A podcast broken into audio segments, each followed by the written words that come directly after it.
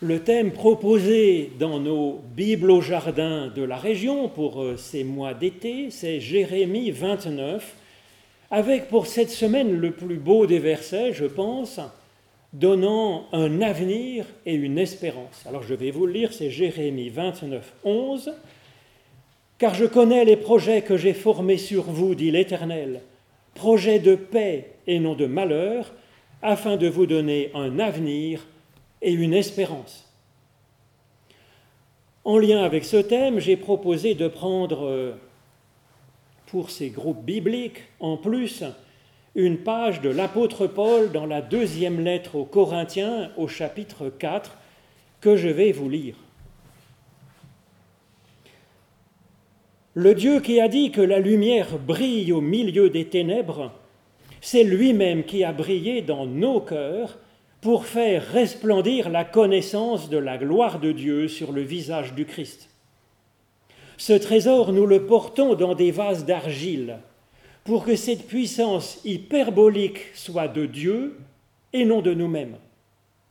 Nous sommes pressés de toutes parts, mais non écrasés, dans des impasses, mais non sans issue, pourchassés, mais non rejoints, terrassés, mais non détruits portant sans cesse la mort de Jésus en notre corps, de sorte que la vie de Jésus soit aussi manifestée en notre corps. Toujours en effet, nous les vivants, nous sommes livrés à la mort à cause de Jésus, de sorte que la vie de Jésus soit aussi manifestée dans notre chair mortelle. C'est pourquoi nous ne perdons pas courage, même si notre être extérieur se détruit, notre être intérieur se renouvelle de jour en jour, de sorte que nos détresses actuelles sont légères par rapport au poids de sa gloire éternelle qui produit en notre faveur d'hyperbole en hyperbole. C'est pourquoi nous ne fixons pas notre regard sur les choses visibles, ce qui est visible étant provisoire, alors que les visibles sont éternels. Nous le savons, si notre demeure terrestre qui est comme une tente se détruit, nous avons en Dieu un édifice qui n'est pas fait de mains humaines, une demeure éternelle dans les cieux. Ô Éternel, par l'étude de ces écritures anciennes, ouvre-nous maintenant à ton souffle de vie, au nom de Jésus-Christ. Amen. Je connais les projets que j'ai formés sur vous, dit l'Éternel, projets de paix et non de malheur, afin de vous donner avenir et espérance. Dieu est comme ça, une pure source de bien et de vie, et de liberté aussi, car il ne forme pas un unique projet devant nous qui serait à prendre ou à laisser. Jérémie nous dit que Dieu ouvre devant nous une multitude de bonnes voies possibles. Alors contrairement à ce que pensaient certains, Dieu n'est source que de bons projets.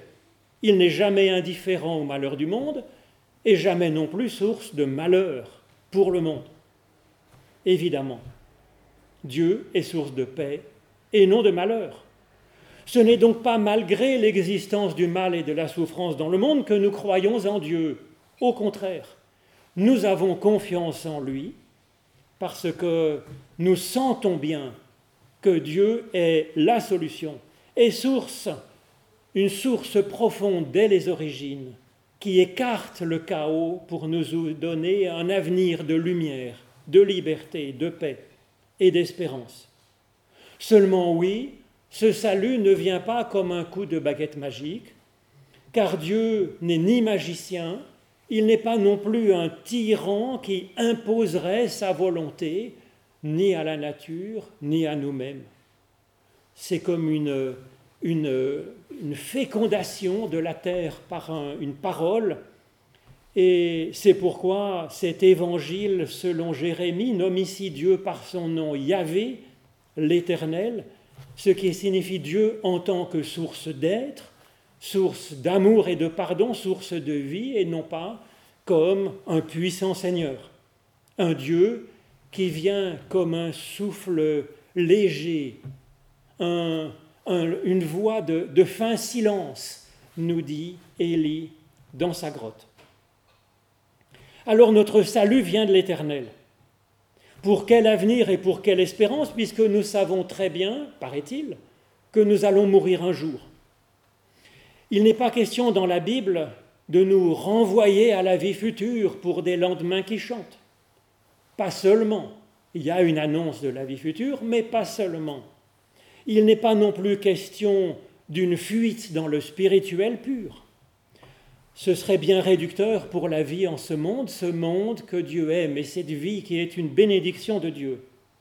C'est pour aujourd'hui que l'Éternel travaille afin de faire brèche dans notre malheur et nous donner aujourd'hui, dans cette vie, un avenir et une espérance. Alors c'est ce que nous voyons en particulier dans le passage de l'apôtre Paul que je vous ai lu. Nous ne perdons pas courage, car même si notre être humain extérieur se détruit, notre être humain intérieur se renouvelle de jour en jour. Paul précise bien que ce dont il parle, c'est une vie qui est donnée en notre corps, en notre corps de chair mortelle, nous dit-il. Cette espérance, quelle est-elle donc? Ce n'est pas d'arrêter le temps, car Paul parle du temps qui effectivement continue à travailler nos corps, mais aussi qui peut travailler notre esprit d'une manière positive. Cette espérance n'est pas non plus comme si Dieu pouvait nous favoriser en nous donnant de la chance dans, notre, dans les événements de notre existence. Paul ne nous trompe pas là-dessus la foi n'est pas une superstition qui porterait chance.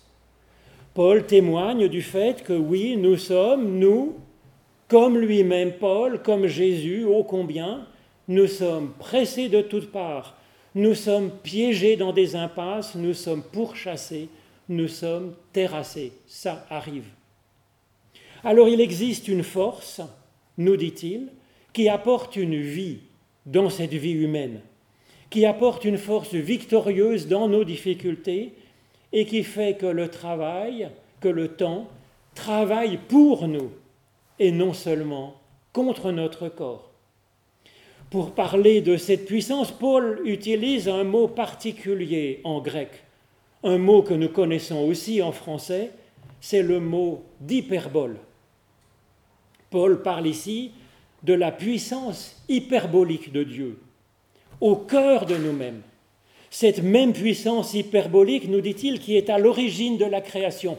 Quand Dieu a dit que la lumière brille au milieu des ténèbres, et la lumière fut. Ce qui est hyperbolique, c'est ce qui est hors du cadre habituel, qui dépasse nos limites finies, mortelles, souffrantes, qui déborde des limites de notre moi les penseurs latins parleront de transcendance, mais c'est la même chose. Alors quand Paul parle d'hyperbole, c'est un peu polémique, surtout quand il parle ainsi aux, habitants de, Corinthe, qui étaient éduqués, comme Paul l'avait d'ailleurs été à Damas, par la philosophie grecque. Car les philosophes grecs, ils invitaient à supporter les difficultés de la vie par la modération, en ne s'attachant qu'à ce qui ne risquait pas de nous manquer, ce qui risque pas d'être atteint par le malheur. Et donc l'hyperbole était mal vue dans la philosophie grecque. C'est en quelque sorte une réduction de l'être qu'il proposait par la modération et la sagesse. Selon Paul, notre espérance est au contraire par le haut et non par le bas. C'est une hyperbole c'est un supplément de création, un débordement créatif de ce que nous sommes aujourd'hui, une puissance qui agit en nous et qui ne vient pas de nous-mêmes, précise-t-il, comme pour dire que ça ne viendra pas par notre propre sagesse, par notre seule volonté, mais du Créateur. Alors ça peut sembler être de la théologie abstraite, mais ça ne l'est pas. Et ce dont parle Paul dans les exemples qu'il donne sont des exemples très concrets que nous pouvons vivre tous, bien sûr. Pressés de toutes parts mais non écrasés, terrassés mais non détruits. Alors on peut penser à toute situation où nous sommes effectivement terrassés ou bloqués. D'où alors peut nous venir un avenir pacifié? C'est pas en traitant de sans importance ce qui arrive. C'est pas la méthode couée, comme on dit. En même temps, nos forces sont à terre. Comment pourrions-nous surmonter ce qui nous terrasse? D'où nous viendra le secours? Nous dit le psaume 121. Eh bien, il nous vient par la puissance de création et de lumière dont parle le début de la Genèse et que rappelle ici Paul puissance qui donne de se relever, de se lever, de ressusciter au-delà de nos forces anciennes, de faire brèche même dans les plus hautes murailles de ce qui nous enfermait, de traverser mers et déserts et de vivre et d'avancer. Alors c'est effectivement hyperbolique, car la puissance qu'il faut pour cela dépasse bien souvent les forces humaines. Il n'y a donc pas à nous culpabiliser de ne pas y arriver.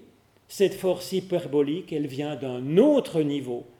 C'est un renouvellement, nous dit l'apôtre Paul, c'est un commencement ajouté, une nouvelle genèse à notre création continuée, progressive. Créer est le quotidien du Créateur de nos, détresses, nous dit Paul, nos détresses actuelles dans notre vie ne font pas le poids, nous dit-il, devant la gloire éternelle de Dieu et ce qu'elle produit en notre faveur d'hyperbole en hyperbole.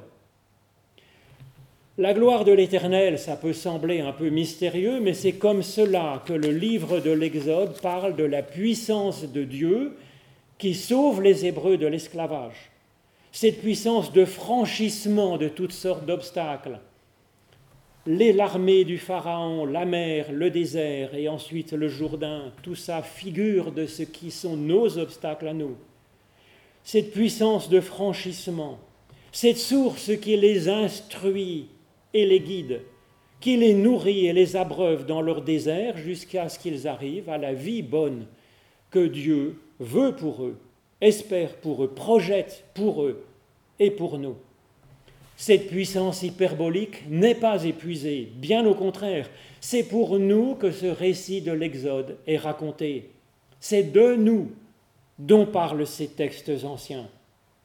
La gloire et la joie de l'Éternel sont de nous accompagner pas à pas dans la marche de notre vie, de nous libérer à chaque fois et de nous renouveler encore d'hyperbole en hyperbole.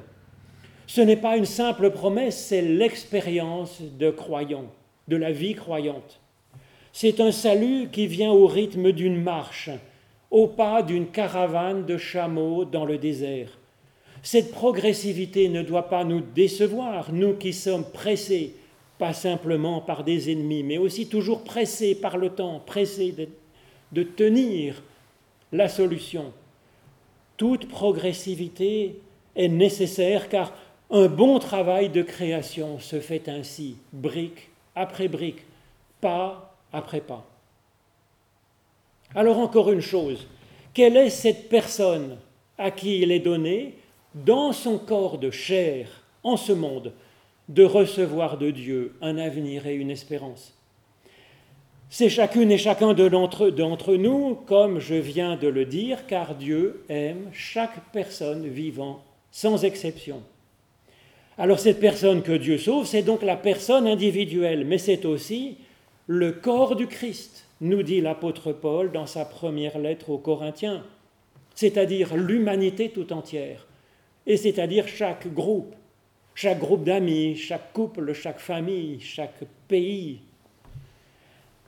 en effet, l'être nouveau que le Christ inaugure, c'est à la fois la personne individuelle renouvelée par l'Esprit, donnée à la Pentecôte, par exemple, dans le récit de Pentecôte, mais c'est également l'humanité réconciliée enfin en un corps par l'Esprit, et où chaque personne individuelle est comme un des membres de ce corps qui se soucie des autres. L'être nouveau dans le Nouveau Testament, dans l'Évangile, c'est à la fois l'un et l'autre. C'est l'individu et c'est le collectif. Ces deux chantiers de création euh, sont menés en parallèle. C'est le salut de l'individu sans l'individualisme. c'est le salut de l'ensemble de la création, sans oublier la valeur sacrée de chacun de ses membres, de chaque personne qui a pour Dieu une importance unique, sacrée, irremplaçable. Alors c'est à souligner en ce jour de fête nationale suisse, car il y a effectivement quelque chose dans ce pays unique qui, vit effectivement comme une richesse de multiples langues, multiples cantons, communes, individus, grâce à un sens collectif qui fait un ensemble et qui laisse la liberté à chacun. Alors c'est particulièrement important, je pense, de travailler cela dans notre monde d'aujourd'hui. Monde où tout est devenu si proche et si rapide. Il faut un avenir pour chacun et il faut un avenir pour l'ensemble. Sinon, on ne s'en sort pas. Dans la Bible hébraïque, l'accent était mis sur l'ensemble.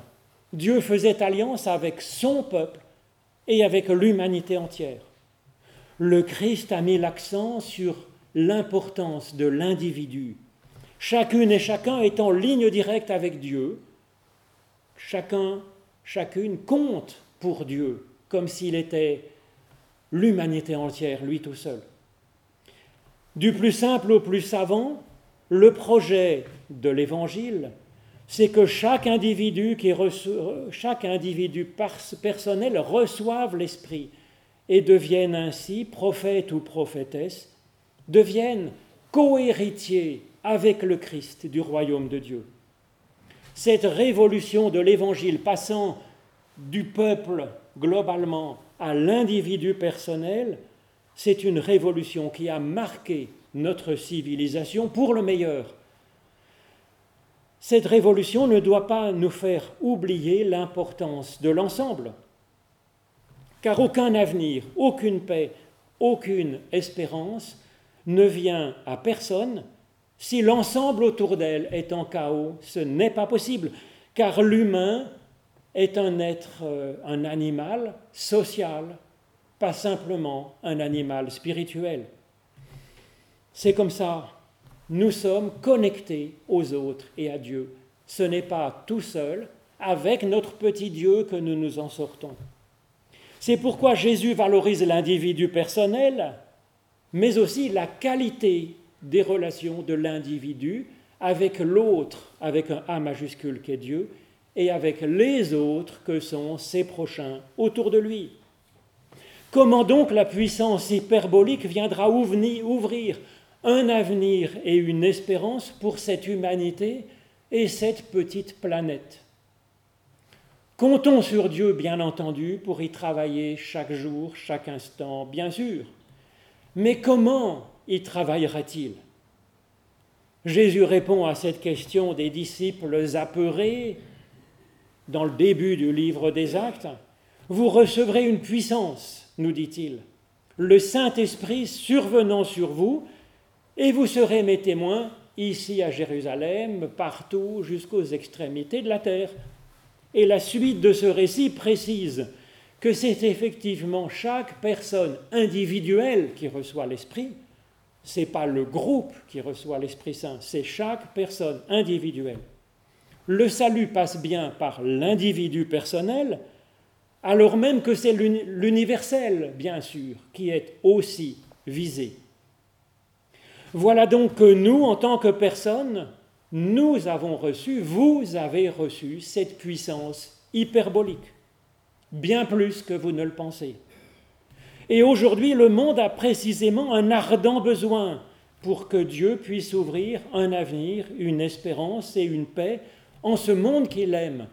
Et pour cela, pour cela, Dieu a besoin d'au moins quelques personnes qui de temps en temps est un éclair d'hyperbole. Dieu a besoin d'au moins quelques professeurs qui soient un peu de temps en temps hyperboliques. Il a besoin de chercheurs et d'artisans qui est de temps en temps cet éclair d'hyperbole. il a besoin de banquiers et d'artistes. Il a besoin de parents et de grands-parents.